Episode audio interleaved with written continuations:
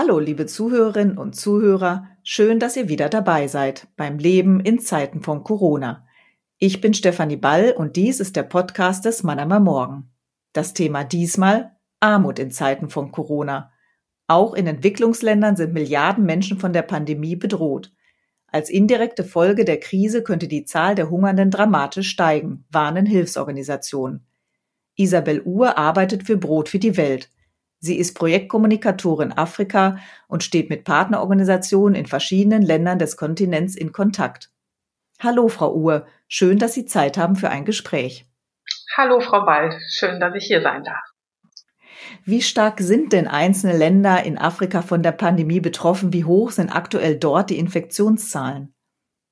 Ja, auf dem äh, afrikanischen äh, Kontinent wurde erst einmal der erste positiv getestete Fall im Februar 2020 äh, bekannt gegeben und äh, bis heute sind es 2,4 Millionen Infizierte. Und äh, ja, 56.000 Menschen sind an den Folgen von Covid-19 jetzt schon gestorben. Davon aber muss man sagen, die Hälfte von dieser Zahl alleine in Südafrika. Also das Land hat es am schwersten getroffen. Woran liegt es, dass dann Südafrika als einzelnes Land so stark betroffen ist und andere Länder offenbar nicht so stark oder weniger stark? Ja, hier gibt es verschiedene äh, Vermutungen. Die eine ist, äh, dass Südafrika relativ spät mit ähm, staatlichen Maßnahmen begonnen hat ähm, und weil Südafrika auch eines der Länder ist, die am stärksten in den internationalen Markt eingebettet äh, ist, was natürlich ähm, das Zögern äh, ähm, des, der, des Staates eben äh, äh, zeigt, Schließungen, ähm, äh, Grenzschließungen zu beschließen, Reisebeschränkungen zu beschließen etc. Äh, das ist die eine äh, Möglichkeit. Die andere Möglichkeit, dass es so enorm hohe Zahlen gibt, ist, ähm, das wird ja auch unter vielen Wissenschaftlern im Moment äh, diskutiert, dass diese Zivilisationskrankheiten nennt man sie ja im allgemeinen Sprachgebrauch, aber äh, es sind eigentlich diese nicht übertragbaren Krankheiten wie Diabetes, Herz-Kreislauf-Erkrankungen, Übergewicht, die ja in Südafrika im Vergleich zu anderen afrikanischen Staaten durchaus eine höhere Zahl vorweisen und entsprechend eine größere Morbidität ähm, äh, nahelegt. Also es ist ähm, eine Mischung von verschiedenen Gründen und man sieht im Vergleich zu Südafrika natürlich auch äh, zu anderen Staaten, dass wir, äh, dass es viele Staaten sehr schnell, vor allem auch in Westafrika, äh, sehr schnell die Grenzen geschlossen hat, äh, Reisebeschränkungen innerhalb des Landes verordnet hat, Schule, Schulen geschlossen hat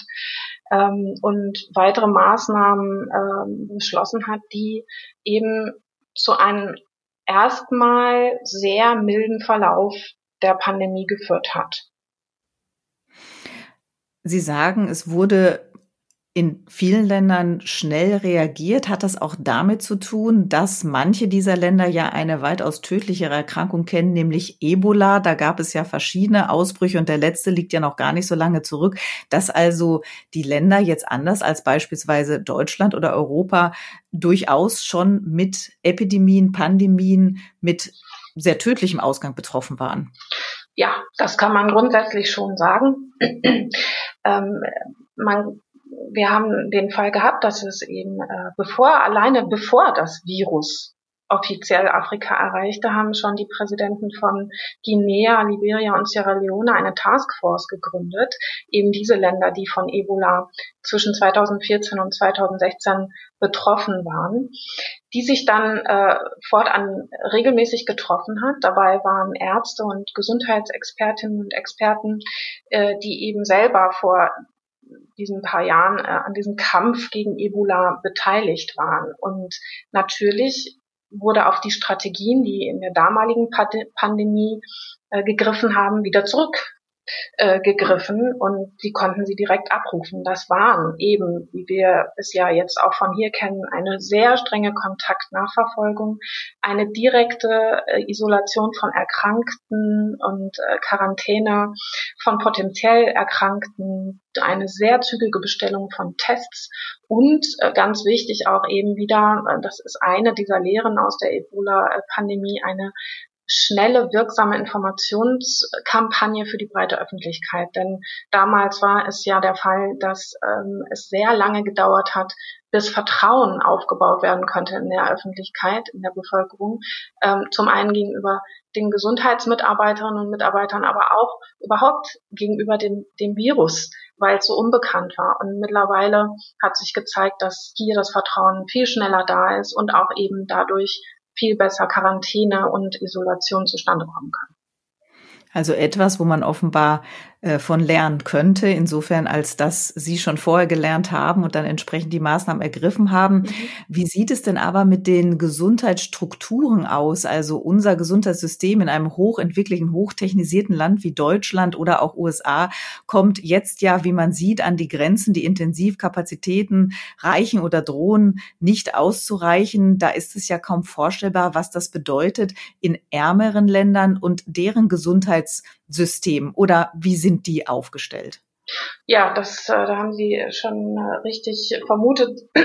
es ist tatsächlich so, dass in äh, vielen Ländern Afrikas, und man kann da natürlich immer nur sehr schlecht verallgemeinern, weil die Situation sehr stark differenziert ist in, in verschiedenen Ländern, aber man kann doch eine Tendenz natürlich erkennen, auch zum Beispiel eben diesen, in diesen Post-Ebola-Ländern, dass auch heute das Gesundheitssystem noch nicht so aufgestellt wäre, als dass es einer einer extrem hohen Zahl von Covid-19-Patienten standhalten könnte, aber auch einer vielleicht eher, sagen wir mal, mittleren Zahl, die äh, äh wäre, würde das Gesundheitssystem relativ schnell ans Limit bringen. Ähm, da ist aber die Grundausstattung vor allem auch das Problem. Also von unseren Partnern hören wir regelmäßig, dass alleine die Versorgung mit Masken, mit Schutzmaterial, mit Desinfektionsmitteln und so weiter, allein das ist schon eine sehr große Herausforderung, geschweige denn ähm, Beatmungsgeräte und sonstige ähm, Geräte, die benötigt würden, um ähm, Intensivpatienten zu betreuen. Es gibt, es kursieren Zahlen von äh, nur äh, im zweistelligen Bereich, ähm, die äh, über die Afrika, Gesamtafrika ähm, an ähm, Geräten zur Betreuung von Intensivpatienten ähm, hat. Ähm, da kann ich jetzt die Zahl gar nicht nennen, ähm, aber es ist schon immer sehr erschreckend, wenn man das hört. Ich möchte aber noch eine Sache dazu sagen. Also man darf natürlich nicht vergessen, ähm, dass äh, wenn wir über Ebola sprechen, ähm, wir natürlich auch die anderen tödlichen Infektionskrankheiten nicht vergessen dürfen. Und das hängt ja auch mit dieser Frage, die Sie gestellt haben, zusammen, inwiefern das Gesundheitssystem eigentlich aufgestellt ist. Und wenn wir äh, sehen, dass die, diese anderen eigentlich noch tödlicheren Infektionskrankheiten wie Malaria, Tuberkulose äh, und HIV-Aids ähm, weitaus mehr Menschen ähm, äh, töten äh, in Afrika, ähm, muss äh, wirklich gesehen werden, dass die Corona-Pandemie auch das äh, extrem einschränkt, den Kampf gegen Malaria. Ein Beispiel, äh, in Afrika ähm, sterben jährlich immerhin immer noch 250.000 äh, Kinder pro Jahr. Äh, das sind alle zwei, drei Minuten ein Kind. Ähm, und von den weltweit 229 Millionen Infizierten befinden sich über 90 Prozent in Afrika. Ähm, äh, man muss schon sagen, es gibt extrem gute Erfolge im Kampf gegen Malaria. Das ähm, äh, darf man natürlich nicht verschweigen. Aber die Corona-Pandemie, die Auswirkungen der Corona-Pandemie, so vielfältig wie sie ja ist, sind, ähm, zeigt auch, dass der Kampf gegen Malaria und eben die anderen Infektionskrankheiten gerade ins Stocken gerät. Und die WHO hat schon davor gewarnt, dass ähm, die, die Malariafälle wieder um 36 Prozent innerhalb der nächsten fünf Jahre ansteigen werden. Und wenn ich noch einmal kurz die Regionaldirektorin für Afrika zitieren darf, die WHO-Regionaldirektorin für Afrika, Dr. Moeti, die hat das Bild sehr treffend beschrieben, wenn wir im Vergleich sehen oder wenn wir über die Vergleiche Ebola, Corona sowie die anderen Infektionskrankheiten reden. Sie beschrieb das so. Die Frage ist, warum es derart viel Alarm um Covid-19 oder Ebola gibt, während es so normal und gewöhnlich ist, dass Hunderttausende Menschen, darunter viele Kinder, an Malaria jedes Jahr sterben. Und das trifft dann auf die Situation auch vor der Pandemie zu. Ja. Also, dass die Quoten schon immer sehr hoch waren, die, der Kampf, wie Sie ja sagten, durchaus erfolgreich war, aber dennoch viele Kinder auch daran starben, aber der Fokus, das Interesse der Weltgemeinschaft da doch gering war, ja. anders als es jetzt bei Covid-19 ist. Richtig, genau. Und äh, wenn man auf die, auf die Sekundärfolgen der Corona-Pandemie schaut, ähm, sieht man, dass zum Beispiel alleine bei der Lieferung, also die Lieferketten, die ja sehr stark auch eingeschränkt sind international, dass das da, dazu führt, dass äh, Malaria-Medikamente, Moskitonetze äh, ähm, nicht mehr entsprechend geliefert werden. Es kommt zu Engpässen. Es kommt aber auch natürlich zu äh, Verzögerungen der Verteilung dieser Moskitonetze vor Ort. Wir haben einen Partner in Tschad, ähm, äh, der auch unter anderem Moskitonetze äh, verteilt an Familien, an Kinder, ähm, der auch schon uns nun sagte, dass es zu Engpässen kommt, zu Lieferverzögerungen und ähm, die Angst mitspielt, dass eben dadurch äh, viele Kinder vor der tödlichen Malaria-Mücke äh, nicht äh, geschützt werden können. Medikamente werden nicht ausgeliefert. Wie sieht das denn auch so mit aus mit mobilen Teams, die ja dann durch ja auch vielfach ländliche Regionen reisen, um dann die Impfprogramme umzusetzen, sei es Malaria oder auch ähm, HIV, äh, Aufklärung zu leisten.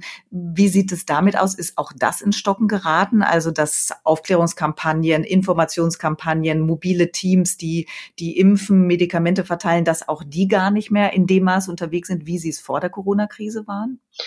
In Teilen auch, ja. Es trifft nicht auf alle Länder zu, denn nicht in allen Ländern gab es so strenge Lockdowns wie zum Beispiel in, in Südafrika äh, oder in Teilen ja auch in Kenia.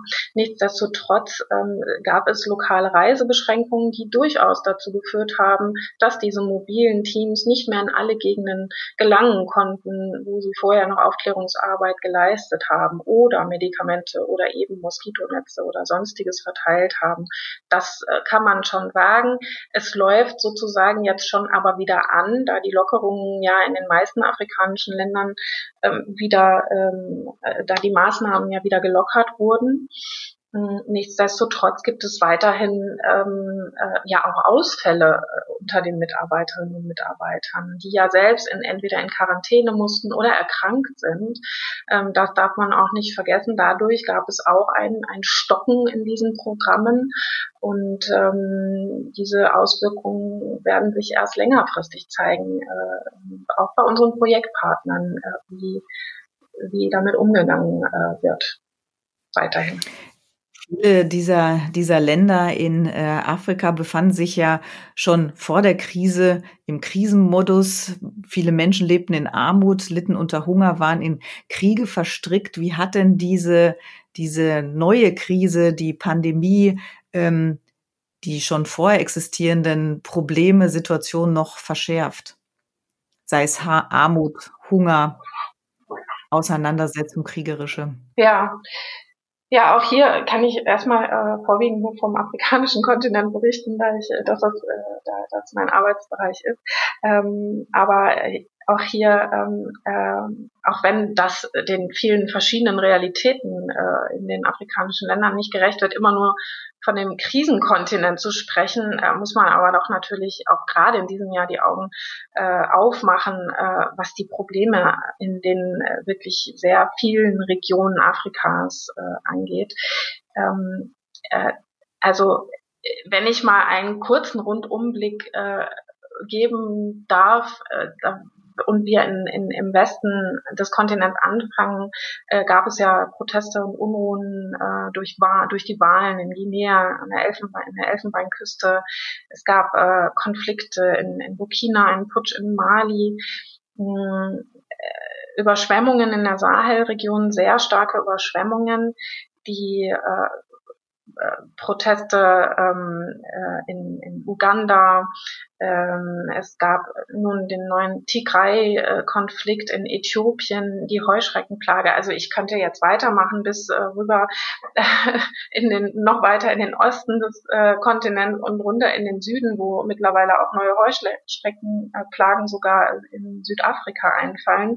Ähm, und das alles natürlich gepaart mit den entsprechenden ähm, äh, mit der Wirtschaftskrise in einigen Ländern, wie zum Beispiel Simbabwe, ähm, terroristischen Anschlägen, zum Beispiel im Norden Mosambiks, was alles dazu führt, dass äh, zum einen immer mehr Menschen doch äh, wieder zurück in Armut fallen aufgrund dieser Sicherheitseinschränkungen äh, in vielen Ländern, aber auch eben durch den Verlust von äh, Ernten und Land durch Überschwemmungen und Dürre ähm, äh, und, und Wüstenheuschrecken und den äh, Wanderheuschrecken. Ähm, und dann kam Corona und tatsächlich hat das alles, alles nochmal verstärkt. Das heißt, die ähm, die Menschen, die zum einen im informellen Sektor arbeiten, also ähm, als Kleinhändlerinnen und Kleinhändler ihren Lebensunterhalt verdienen, ähm, vor allem in, in städtischen Räumen ähm, haben natürlich unter den Lockdowns oder den, Ausgangsbeschrän ähm, den Ausgangsbeschränkungen enorm gelitten, da sie eben zum Teil ihre Dienstleistungen nicht mehr äh, ähm, erfüllen konnten, beziehungsweise ihr, ihre Produkte nicht mehr verkaufen konnten äh, und damit wirklich das tägliche, die täglichen Einnahmen nicht mehr hatten. Ähm, natürlich versuchen die Menschen es trotzdem auf andere Wege. Äh, wir haben zum Beispiel in Simbabwe äh, das Beispiel, äh, hatten in Simbabwe das Beispiel, dass wir, ähm, dass es ähm, nach der äh, Verkündung der dass die Märkte, die kleinen informell, auch informellen Märkte geschlossen werden sollen, haben sich die Menschen natürlich Alternativen gesucht und haben nachts ihre Produkte verkauft, damit sie ihr Einkommen haben. Diese Märkte wurden zum Teil extrem brutal äh niedergerissen und aufgelöst. Das, ähm, die Produkte, die Nahrungsmittel wurden verbrannt. Es gab ähm, ganz äh, ja, schreckliche Bilder äh, in den Tageszeitungen dort. Mm, das ist ein, ein Teil dieser Auswirkungen, also auf die Menschen im informellen Sektor, natürlich auch im formellen Sektor. Also ähm, sehr viele Millionen von Afrikanerinnen und Afrikanern haben ihre Festanstellungen verloren, ihren Arbeitsplatz. Ähm, das äh, kommt hinzu. Und äh, ein, es ist natürlich auch ein, eine Herausforderung für viele Staaten, die ja auch schon in, in, in Verschuldungskrisen stecken, dann noch soziale Sicherungssysteme bereitzuhalten, wie wir es hier in, äh, in Europa oder in Deutschland haben, um eben diesen, diese Einkommensverluste aufzufangen. Das wurde ja in den wenigsten Ländern äh, gemacht. Von daher waren viele, die Mehrheit der Menschen abhängig von Nachbarn oder von den Rücküberweisungen ihrer Verwandten, die im Ausland leben, die aber auch zum Teil ihre Jobs verloren haben und keine Überweisungen mehr tätigen konnten. Das ist äh, auch ein ganz großes Thema.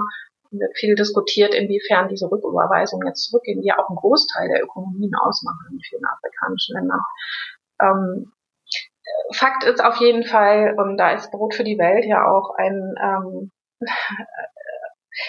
ein, ein, eine Organisation, die eben genau zu diesem äh, Thema arbeitet, die Ernährungssituation, äh, die, die die Armen, die Ärmsten der Armen betrifft, wird sich und hat sich schon extrem verschlechtert. Ähm, es gibt ja Prognosen, dass bis Ende des Jahres weitere 80 Millionen Menschen äh, in der Unterernährung landen werden ähm, und dass äh, eben vor allem in den Ländern, die natürlich vorher schon sehr stark betroffen sind von Hunger, von ähm, ja, Hungerpandemien, sagen wir mal. Das ist natürlich die äh, Demokratische Republik Kongo, zählt genauso dazu wie der Tschad, äh, der im Welthungerindex ja jetzt als das äh, Land, das am meisten betroffen ist, ähm, aufgezählt wurde ähm, so wie Südsudan ähm, und natürlich gefolgt von vielen anderen Ländern. Aber in diesen Ländern ist es natürlich ähm, eine sehr, sehr große Herausforderung für äh, gerade Frauen und Kinder, ähm, die und alte Menschen und, und kranke Menschen, die jetzt am stärksten betroffen sind.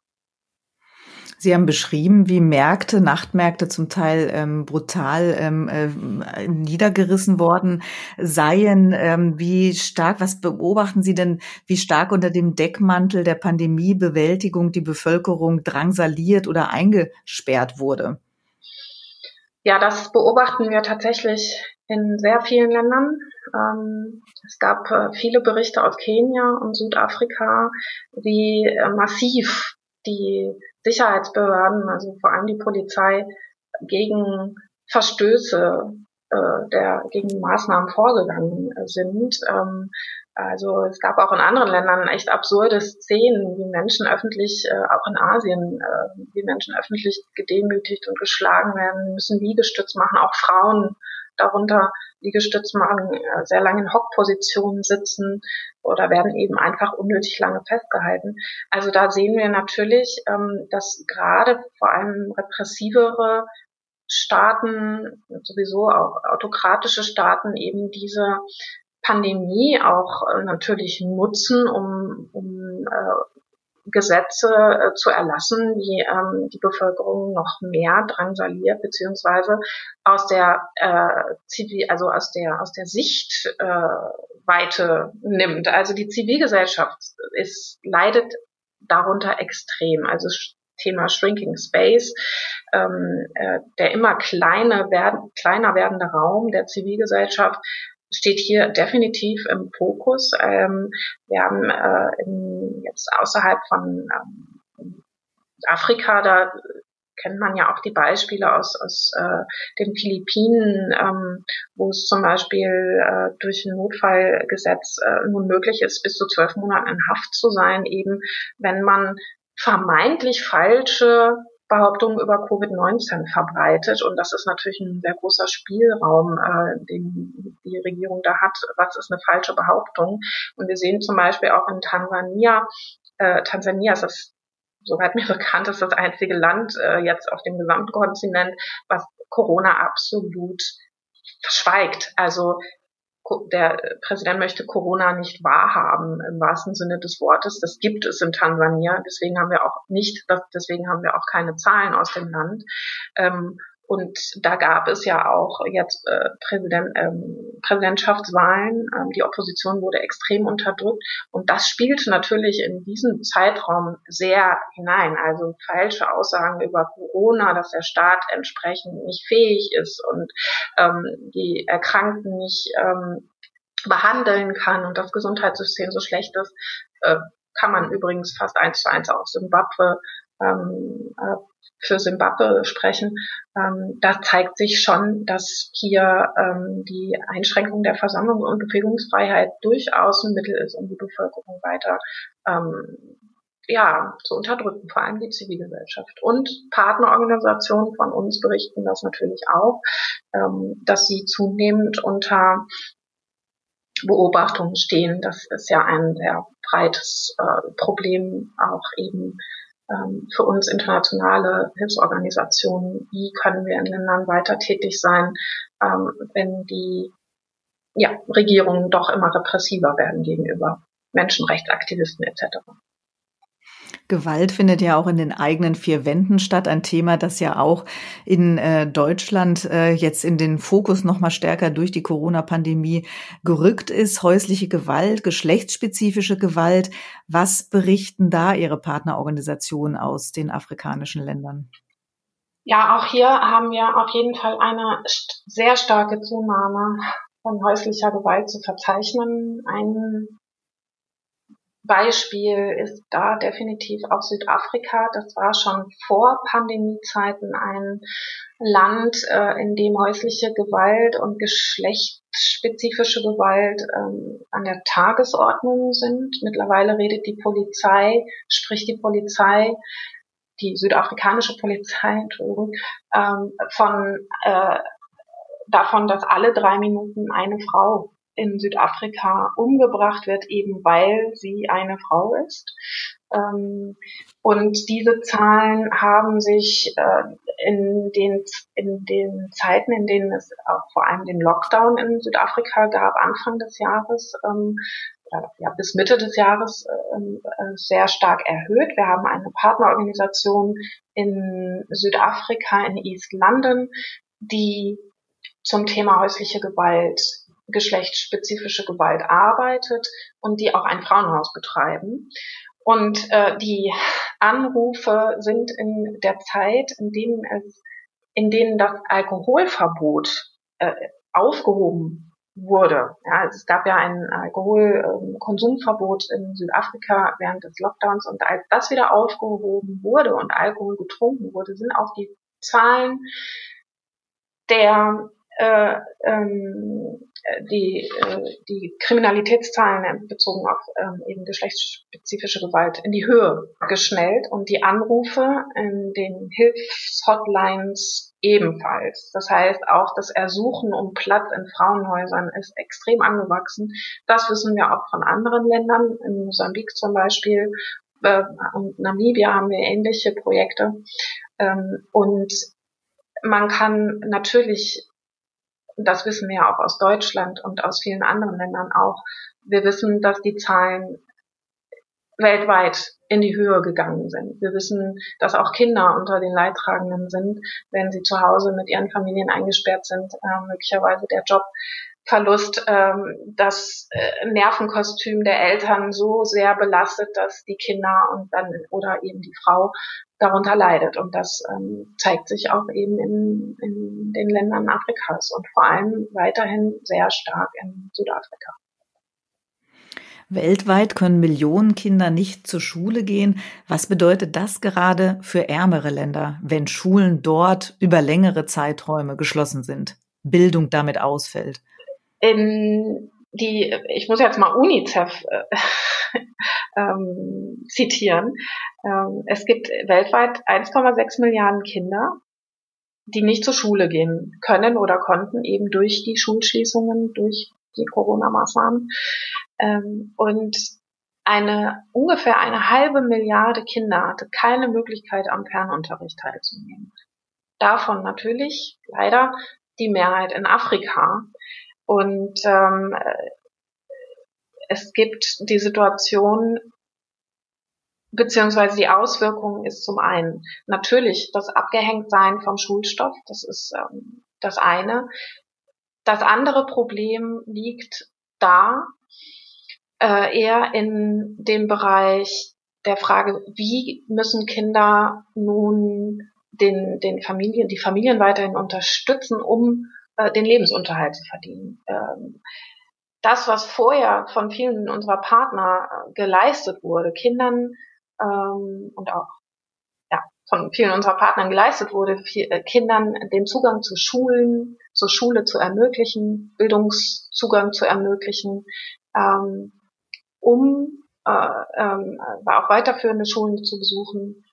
Das wurde leider in vielen Fällen ja äh, erstmal wieder der Erfolg wurde tatsächlich erstmal zerstört. Denn viele äh, Kinder, zum Beispiel in Sierra Leone, nehme ich jetzt mal als Beispiel, ähm, äh, konnten eben am äh, Unterricht durch die Schulschließung nicht teilnehmen. Sie mussten ihren Eltern helfen, zum Beispiel auf dem Feld, da ja auch Eltern keine Hilfskräfte mehr anheuern konnten bei der Ernte, eben aufgrund der Kontaktbeschränkung oder ähm, einfach durch die geschlossenen Märkte ihre Produkte nicht mehr anbieten konnten und so dass die Kinder äh, wieder als Kleinhändlerinnen und Kleinhändler arbeiten mussten. Ähm, das ist eine Folge davon. Und unsere Partnerorganisation zum Beispiel äh, SIGA, äh, mit der ich sehr viel in Kontakt bin, erzählt, äh, der Leiter erzählt mir immer wieder, ähm, dass sie natürlich mittlerweile viele Familien, äh, viele Kinder in den Familien sehen, die weiter arbeiten oder wieder arbeiten müssen ähm, und auch erstmal nicht zurück zur Schule kommen, obwohl die Schulen ja mittlerweile geöffnet haben. Also, dass die Kinder zurück in die Arbeit gehen, ist das eine Problem. Das andere Problem ist für viele junge Mädchen, dass sie aus der aus dieser Krise als Mutter hervorgehen, äh, muss man mal so sagen. Äh, es gibt viele schwangere Mädchen, viele schwangere Teenager, ähm, äh, die nicht zurück in die Schule kommen, die versteckt werden, ähm, weil sie schwanger sind, weil das in, vielen Regionen ja auch selbst in dem Alter auch ähm, zu Stigmatisierungen führt. Ähm, das ist ein zweites großes, eine zweite große Herausforderung, denen auch unsere Partner gegenüberstehen, diese Mädchen wieder diesen Mädchen einen Anschluss zu ermöglichen, wieder zurück zur Schule zu kommen. Und das gilt nicht nur für Sierra Leone, das wird auch in vielen anderen Ländern ein Thema sein, auch vor allem in Ostafrika, wo es auch sehr starke, sehr, also vermehrt zu Eheschließungen unter Kindern, also gekommen ist, unter äh, zu Eheschließungen ähm, äh, äh von minderjährigen Frauen und Mädchen. Und das, und das Ziel, dass Entwicklung durch Bildung stattfindet, dürfte ja auch für viele äh, Kinder und Jugendliche äh, in, in weitere Ferne rücken. Genau, das rückt in weite Ferne. Und man muss dazu sagen, aber auch hier sieht man, ich finde das, also die Pandemie spült eigentlich ja schon die bestehenden Probleme an die Oberfläche. Ähm, wir haben im Sahel durchaus die Situation, dass wir dass es Schulschließungen immer wieder gab, aufgrund dieser schlechten Sicherheitslage. Das heißt, die Kinder sind da auch schon vorher sehr stark abgehängt gewesen vom aktuellen Lernstoff in sehr weiten Teilen, in Nordkamerun, Nordnigeria, im Tschad, Entschuldigung, im Tschad. Ähm, da sind Schulschließungen schon fast an der Tagesordnung, alle paar Wochen, alle paar Monate. Ähm, natürlich haben die Schul die längeren Schulschließungszeiten durch die Corona-Pandemie auch in diesen Ländern noch verstärkt dazu geführt, dass noch weniger Stoff behandelt werden kann. Ähm, nichtsdestotrotz muss man aber auch sehen, dass es natürlich auch Programme in den, bei den Regierungen gab. Also die Regierungen haben Programme, Radioprogramme aufgestellt, denn, ähm, um, um den Schulstoff weiter zu lehren. Denn ähm, wenn es zumindest etwas ähm, äh, gibt, was noch einigermaßen viele Menschen, ähm, auf was viele Menschen und Kinder eben zurückgreifen können, dann ist es ein Radio. Ähm, und das hatten wir zum Beispiel auch in Sierra Leone den, den Fall, dass das staatliche Fern, äh, der Staat hat im staatlichen Radio eben äh, Fernunterricht gegeben und viele Kinder konnten ähm, diesem dann zuhören und mitmachen. Wir haben auch tatsächlich Radios verteilt äh, mit unserem Partner, um eben den Kindern diesen Weg zu ermöglichen. Ähm, und äh, ja, aber letztendlich bleibt natürlich äh, bei, ja, man muss ja sagen, Millionen von Kindern der Zustand äh, des Abgehängtseins durchaus bestehen jetzt erstmal. Wobei es ja Öffnungen gibt. Die Schulen öffnen nach und nach nun wieder. Es bleibt äh, nur abzuwarten, wie jetzt der ganze Stoff nachgeholt wird. Wir haben in Kenia äh, immer noch, also in Kenia sind die Schulen immer noch geschlossen seit Monaten und es ist jetzt erst, ich glaube im März wurden sie geschlossen, im Januar sollen sie wieder geöffnet werden. Ähm, kleiner Nebensatz auch da, unsere Partner zum Beispiel und eben die Menschen dort müssen seit acht Monaten ihre Kinder zu Hause betreuen und arbeiten. Also es ist ähm, ja, ähm, für, auch für, für die Eltern äh, entsprechend überall. Also es ist eine wahnsinnige Belastung für alle Menschen. Gibt es Prognosen, um wie viele Jahre diese Pandemie mit all ihren Auswirkungen, die Sie ja gerade alle ausführlich beschrieben haben, zurückwerfen wird? Diese Prognosen da kenne ich jetzt leider keine konkreten Zahlen. Ähm, für, für, die verschiedenen Bereiche die, der Herausforderungen, die ich jetzt angesprochen habe, gibt es einzelne Prognosen. Ähm, aber mh, hm, die Erholung zum Beispiel der, der Wirtschaftsleistung ähm, wird ja auf äh, viele Jahre erstmal geschätzt. Also das ist ein Zeitraum vielleicht von einer Dekade. Ähm, aber da kann ich jetzt leider zu den konkreten Zahlen nicht viel sagen.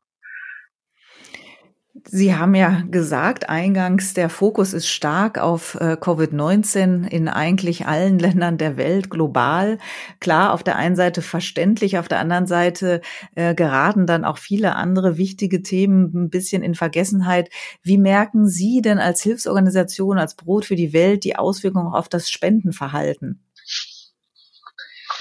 Da merken wir zum Glück keine großen Auswirkungen im Moment. Wir sind äh, überwältigt davon, von der Solidarität unserer Spenderinnen und Spender, die uns weiterhin mit Spenden bedenken. Und ähm, tatsächlich haben wir im Moment sogar ein wenig mehr Einnahmen als, im, als äh, zum Vorjahres, äh, im Vorjahresvergleich, äh, was uns natürlich sehr glücklich stimmt und äh, wir sehr dankbar sind.